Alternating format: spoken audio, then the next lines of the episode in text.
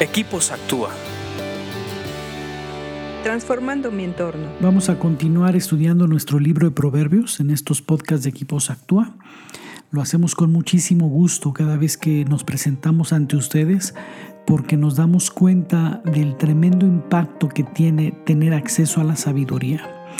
Proverbios nos dice y nos enseña que una manera de obtener sabiduría es leyendo proverbios. Por eso es que les pedimos que lo lean todos los días, que este libro sea de cabecera, que tengan el hábito de leer proverbios todos los días, porque necesitamos sabiduría. Esta vida nos exige ser sabios en el día a día y en situaciones específicas de nuestra vida.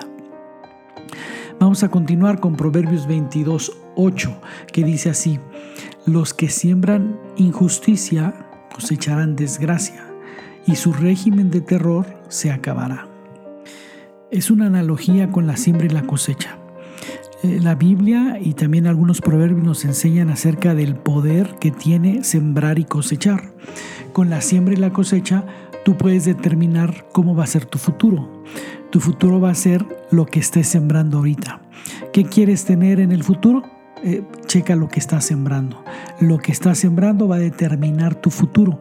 Aquí nos hablan del lado negativo. Dice que los que siembran injusticia cosecharán desgracia.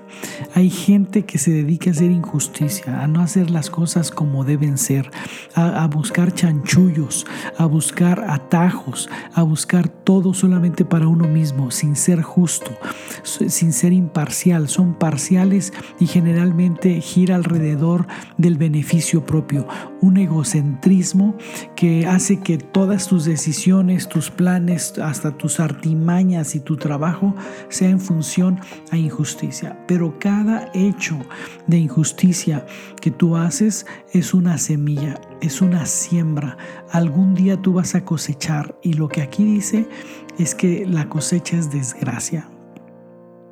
Tal vez en ese momento obtengas un beneficio inmediato y estés contento, feliz y hasta orgulloso de tus actos.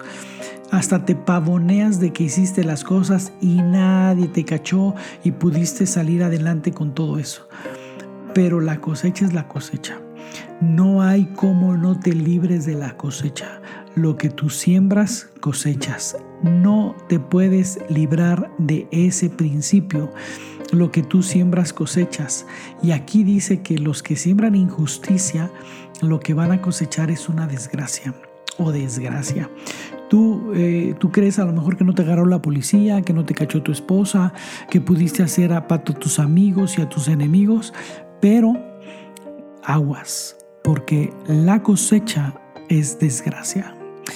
Y cuando tú andas en injusticia, la gente te tiene miedo y empiezas a crear un sistema de terror. Dices, híjole, me va a hablar este cuate, qué chanchullo me va a hacer, cómo me voy a proteger de él. Te empiezan a conocer en un sistema de terror. Aquí le dicen un régimen.